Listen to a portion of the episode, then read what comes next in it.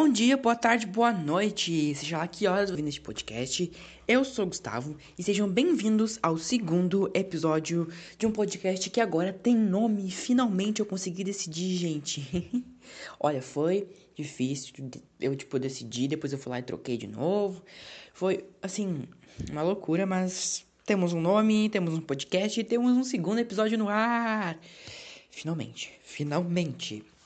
E hoje eu vou contar para vocês um caso do. Um caso não, o caso do assassino do Golden State, que tem outros vários nomes, mas antes de começar, eu queria dizer para vocês que este é um conteúdo sensível, é um, é um podcast que trata de conteúdos sensíveis, crimes reais, casos misteriosos reais, coisas reais. Então, assim, se você tem algum tipo de se você é sensível a algum tipo de a esse tipo de conteúdo, se você, né, talvez possa ter alguma reação negativa, por favor, não ouça esse podcast. Por favor, pare por aqui porque é importante a gente falar, é importante eu falar isso para vocês porque assim, são coisas reais, eu falo de crimes reais, apesar de assim, pode ser que não pareça, mas são crimes reais, são coisas reais.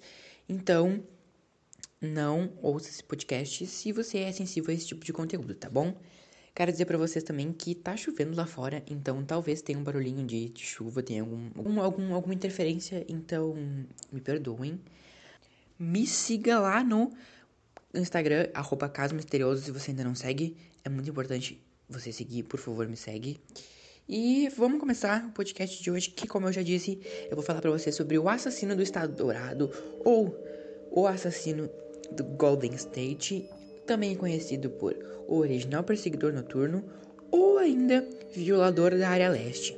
Esse é o nome dado a um assassino em série que matou pelo menos 10 pessoas no sul da Califórnia de 1979 a 1986. Bom, gente, os crimes começaram é, na zona leste da cidade de Sacramento, que é uma cidade que, para quem já conhece um pouco de casos misteriosos, conhece um pouco sobre crimes, assim, dos Estados Unidos internacionais, sabe que essa é uma cidade que já foi palco também pro Vampiro de Sacramento, que foi um outro serial killer. Eu não me lembro muito bem o que, que ele fez, qual, quais foram os crimes que ele cometeu, mas ele também foi uma pessoa que cometeu bastante, bastantes crimes, bastante crimes, cometeu bastante coisas nessa cidade. Então, se você quiser dar uma olhadinha, já tem lá no meu Instagram, caso misterioso, esse caso. É um caso bem interessante, bem chocante também que aconteceu nessa mesma cidade. Pelo menos 15 mulheres foram abusadas sexualmente entre 18 de junho de 1976 e 5 de julho de 1979. Apenas em 2001, essas violações de Sacramento, Sacramentam, de Sacramento foram ligadas pelo DNA aos, assassino, aos assassinatos do sul da Califórnia. Durante 39 anos, o original perseguidor noturno, que também é um dos nomes que ele é conhecido, não havia sido identificado, ou seja, há 39 anos o homem não foi identificado. Ele cometeu todos esses crimes e alguns outros mais, talvez, e não foi identificado durante quase 40 anos, gente. Que, olha, vou nem comentar. E em 25 de abril de 2018, a polícia de Sacramento anunciou que eles prenderam o assassinato do Estado Dourado após conseguir identificar ele por meio de teste de DNA. Então, testes de DNA foram o gatilho para que a polícia conseguisse descobrir quem era esse assassino tão procurado.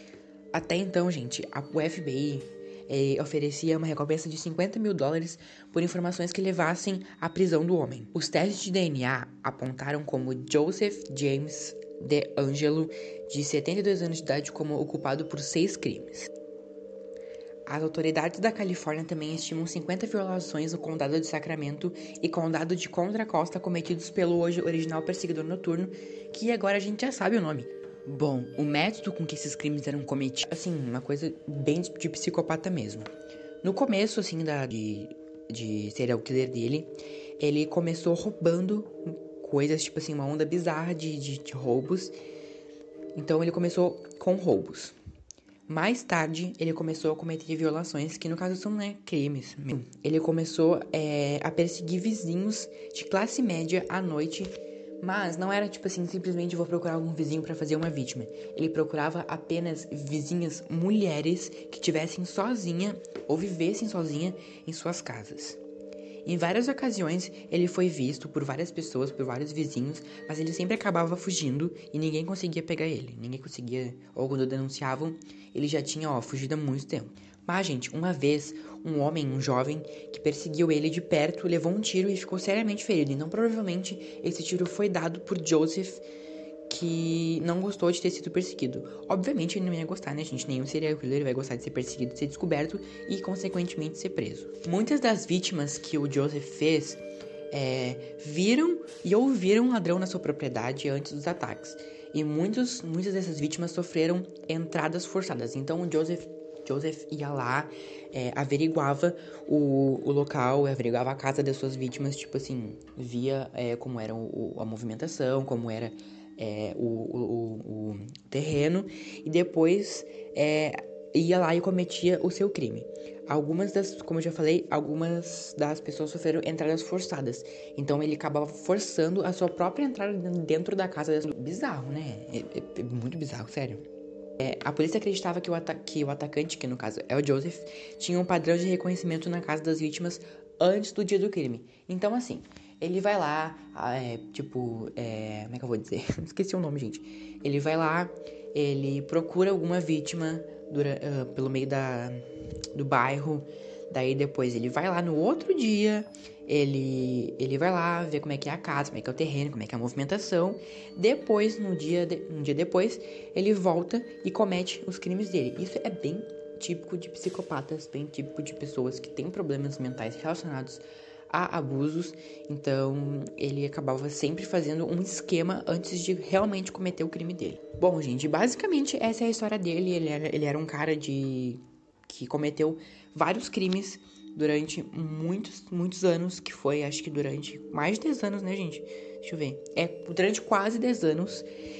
E, gente, a polícia ainda acredita que ele, o Joseph, também era conhecido como original perseguidor noturno, cometeu mais três homicídios que não foram é, de que não foi denunciados, que não foram descobertos pela polícia. Então, provavelmente agora, agora em 2019, né, ele foi preso em 25 de abril de 2018. Provavelmente em 2019 a polícia já deve ter descoberto ou não é, esses três homicídios. Bom, gente, os crimes cometidos por Joseph, o como é que é o nome dele mesmo? O assassino do estado dourado Golden State foram é, inspiraram um livro de autoria de Michelle McNamara intitulado I'll Be Gone in the Dark. Em tradução livre, Desaparecerei na Escuridão, que foi publicado em 2018 antes do assassino ser identificado. Então ele ficou durante quase 40 anos sem ser descoberto, sem ser, nossa, vivendo normalmente. Mas em 2018, ano passado, no dia 25 de abril, ele foi preso. Bom, agora no primeiro podcast eu ia trazer um caso para vocês mais pesado do que foi o primeiro caso. O primeiro caso, se você não ouviu ainda o primeiro episódio do podcast, por favor, ouça. O primeiro caso que eu trouxe para vocês foi um caso bem é, razoavelmente leve, vamos dizer assim. Porque, né, nenhum desses casos são leves, são, são normais. Mas o que eu trouxe foi um caso mais leve no primeiro podcast. E agora eu trouxe um caso mais pesadinho para vocês, para vocês terem um contraste de que existem, né? Obviamente todo mundo sabe disso, mas para mostrar para vocês que existem casos mais pesados e casos mais leves, digamos assim. É, espero que vocês tenham gostado, gente. É, esse foi o assunto que eu quis trazer para vocês hoje, porque eu gosto muito de histórias de assassinatos em série, de serial killers. Então, provavelmente vai ter muitos aqui desses relacionados a, é, é a serial killers. É, espero que vocês tenham gostado. E é isso, gente. Sério, eu tô, hoje eu tô muito perdido. Não sei nem como ficou essa gravação. Vou editar agora, mas hoje é o dia que eu tô mais perdido. Sério, tipo, eu não sei o que tá acontecendo comigo. Então me desculpe se ficou meio tenso, meio errado aí, mas não sei o que aconteceu comigo hoje. Mas enfim, espero que vocês tenham gostado. Não se esqueça, gente, de compartilhar esse podcast para seus amigos que também gostam desse tipo de assunto, que também são fãs desse tipo de história compartilha para ele, me segue lá, para eles, por favor, mais de um amigo, né, gente, vamos combinar. Me segue lá no Instagram, arroba caso misterioso, e vão lá conferir todos os casos que já tem, sempre, todos a toda a semana, três vezes por semana, tem caso novo, e espero que vocês tenham gostado, a gente se vê no próximo podcast, que vai ser o episódio 3, que eu não sei ainda qual vai ser o caso, mas vou trazer um caso bem bom para vocês.